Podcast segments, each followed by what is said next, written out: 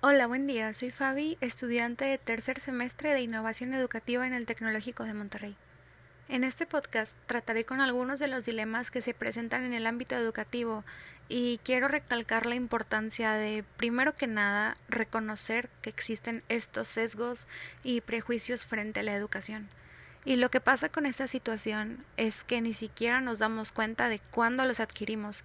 Es un proceso tan subconsciente que se vuelve en ocasiones incuestionable. Bueno, pero ¿qué es la educación? Empecemos desglosando términos para conocer de qué estamos hablando antes de siquiera intentar formular una opinión o postura al respecto. Y pues últimamente con la llegada de la pandemia por el COVID-19 se han redefinido muchísimos aspectos de la vida a la que antes nos referíamos como nuestra cotidianidad, o nuestra realidad en sí, y la educación implícita en esos términos.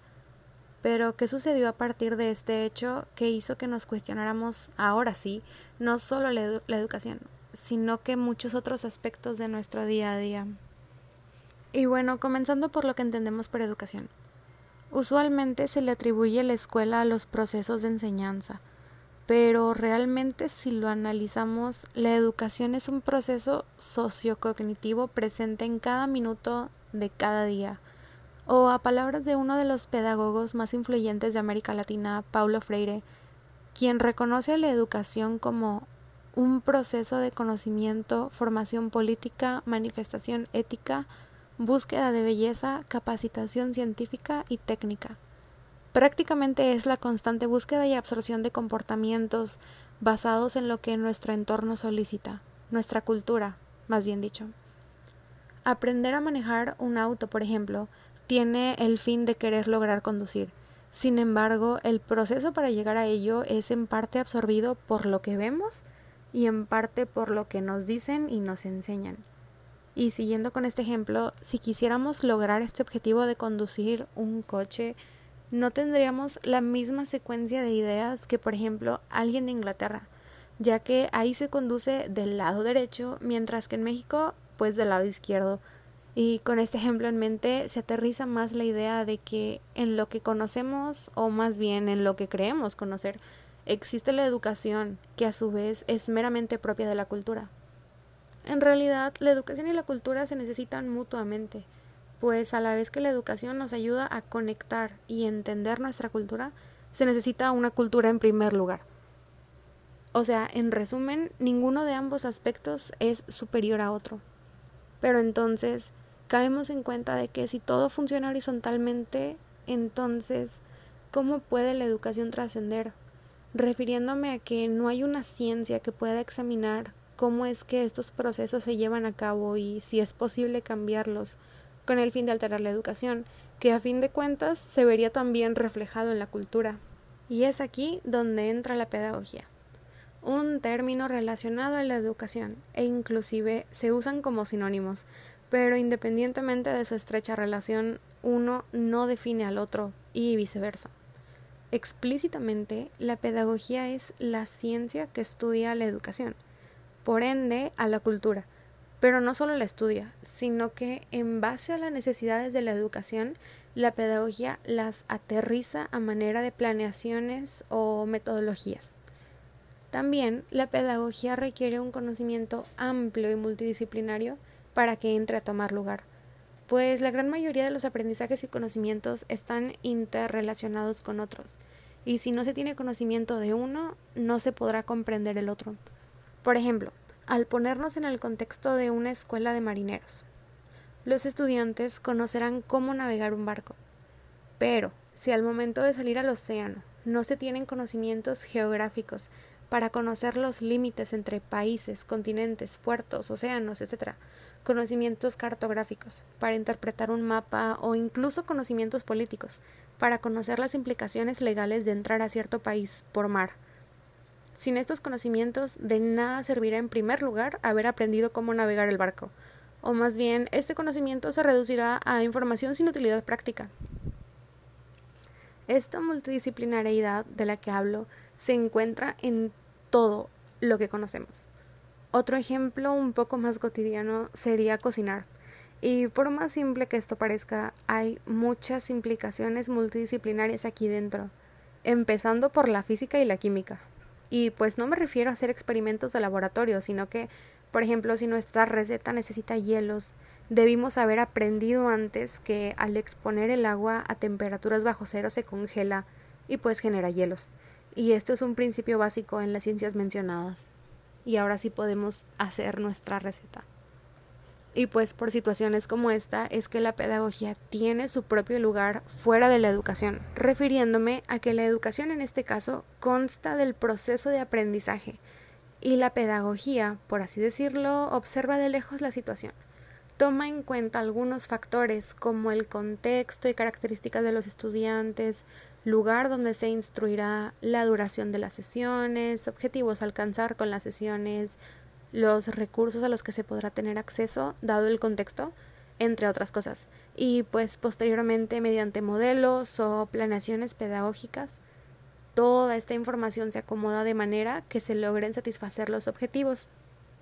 Es impresionante el fin de cada uno de los conceptos revisados y realmente en una época tan pero tan conectada y con tantísima información al alcance es muy sencillo tomar por seguro cierto conocimiento, a tal punto de que no se analizan sus implicaciones. Y esta es una situación que impacta al momento de que surge una problemática dentro del sistema educativo. O puesto de otra forma, al no reconocer las partes que conforman cierto proceso de aprendizaje, resulta sumamente complicado intervenir para analizar qué está funcionando, qué no, cómo modificarlo, para pues a final de cuentas obtener el resultado deseado. Y ahora teniendo todo esto en mente, probablemente algunos se preguntarán, pero ¿quién guía o quién lidera todo esto? Porque ya entendimos lo que implica la educación y la pedagogía, pero a su vez no es un proceso que toma lugar individualmente ni por su propia cuenta. Para ello es que existen los profesionales de la educación, estas personas se dan a la tarea de intervenir, analizar todo lo que sucede dentro del marco pedagógico y si realmente los objetivos propuestos están siendo cumplidos. Y si no fuera el caso por X o Y razón, ellos buscan este punto medio entre aterrizar propuestas pedagógicas, dados los factores que mencionamos antes, o sea, el contexto, características de los estudiantes, objetivos, recursos, etc., solo que no lo imparten en seco más bien adquieren una visión completa de la cultura sobre la que se querrá implementar el modelo pedagógico con el fin de que los estudiantes logren adaptarlo fácilmente a sus aprendizajes. Y a su vez, estos profesionales, a lo largo de su experiencia, habrán desarrollado una visión personal, ya sea un pensamiento, forma específica de seguir un procedimiento, etc. Véanlo como la cereza del pastel de un marco pedagógico, y es formalmente conocida como la visión pedagógica. Pero no solo se limita a cómo un profesional de la educación percibe estos procesos.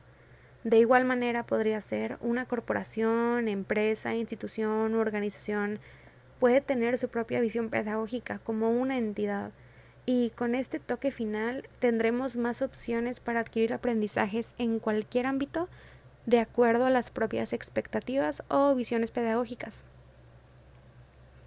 Para no complicar mucho este concepto, tomaré de ejemplo las escuelas primarias católicas. En este caso, la visión pedagógica de la institución sería enseñar mediante esta religión.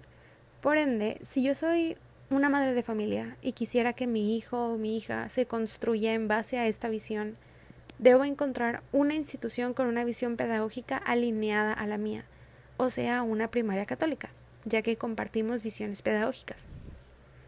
Y como vimos antes, un profesional de la educación facilita la adaptación de contenidos educativos a los estudiantes basados en su cultura, y esta situación de adaptación a su vez se ve reflejada en los docentes mediante su visión pedagógica. Pero ¿a qué me refiero con esto?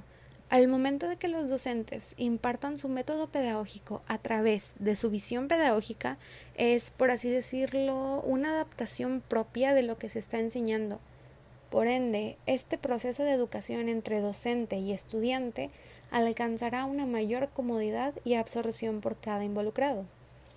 Pensemos un momento en cómo sería este proceso si no funcionara de la manera descrita.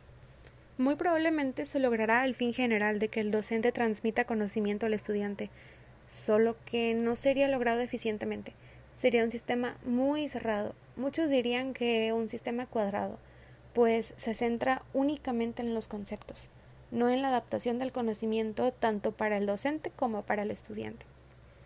Y ahora que hemos tocado esta sección, quisiera introducir otro concepto, que al igual que la pedagogía va sumamente relacionado a esta área educativa.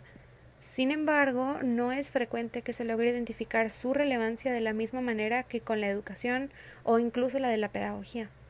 Y hablamos de la didáctica. A resumidas cuentas, es la utilidad práctica de la pedagogía, refiriéndome a que lo que la pedagogía reúne, la didáctica lo aterriza de forma creativa, a manera de que incremente la conexión del estudiante con lo aprendido o lo que se está aprendiendo. Trayendo esto a la vida real, si, por ejemplo, una planeación pedagógica busca que una población de estudiantes sordomudos aprenda el abecedario en español, ese sería nuestro objetivo, planteado en la planeación pedagógica, la didáctica entraría para aterrizar este objetivo a una actividad donde conecte el educando con el educador de forma creativa, divertida y lo suficientemente interesante para despertar y mantener la curiosidad del educando para pues seguir aprendiendo, que a final de cuentas sería nuestro objetivo base con cualquier sistema educativo, seguir aprendiendo. Una vez discutidos estos conceptos y su relación con el ámbito educativo, puedo concluir que realmente la educación no es un proceso lineal ni mucho menos estático, pues depende del desarrollo de la cultura donde se presente. Aparte, no consta únicamente de lo que se enseña en las instituciones educativas, que ciertamente es donde abunda este proceso de adquirir conocimientos por los profesionales de la educación que guían y monitorean el aprendizaje. Sin embargo, no se queda ahí. La educación nos rodea, y está presente en cada acción que hacemos. El hecho de ponerse unos zapatos ya es un constructo educativo o lavarse los dientes, pues lo vemos en los demás, en nuestra cultura. Por ende, lo replicamos, o sea, nos estamos educando. Pero otro punto a destacar es que así como cambia la sociedad, cambia la educación. Y es aquí donde entra la innovación educativa una ciencia que busca trascender estos procesos junto al desarrollo de la humanidad. O como Paulo Freire expresaría, la educación no cambia al mundo, cambia a las personas que van a cambiar al mundo.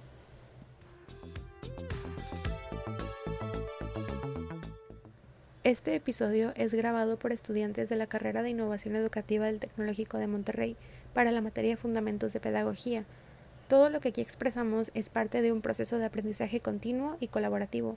Ninguna de las opiniones o ideas representa a la institución educativa. Este recurso puede ser reutilizado para fines académicos.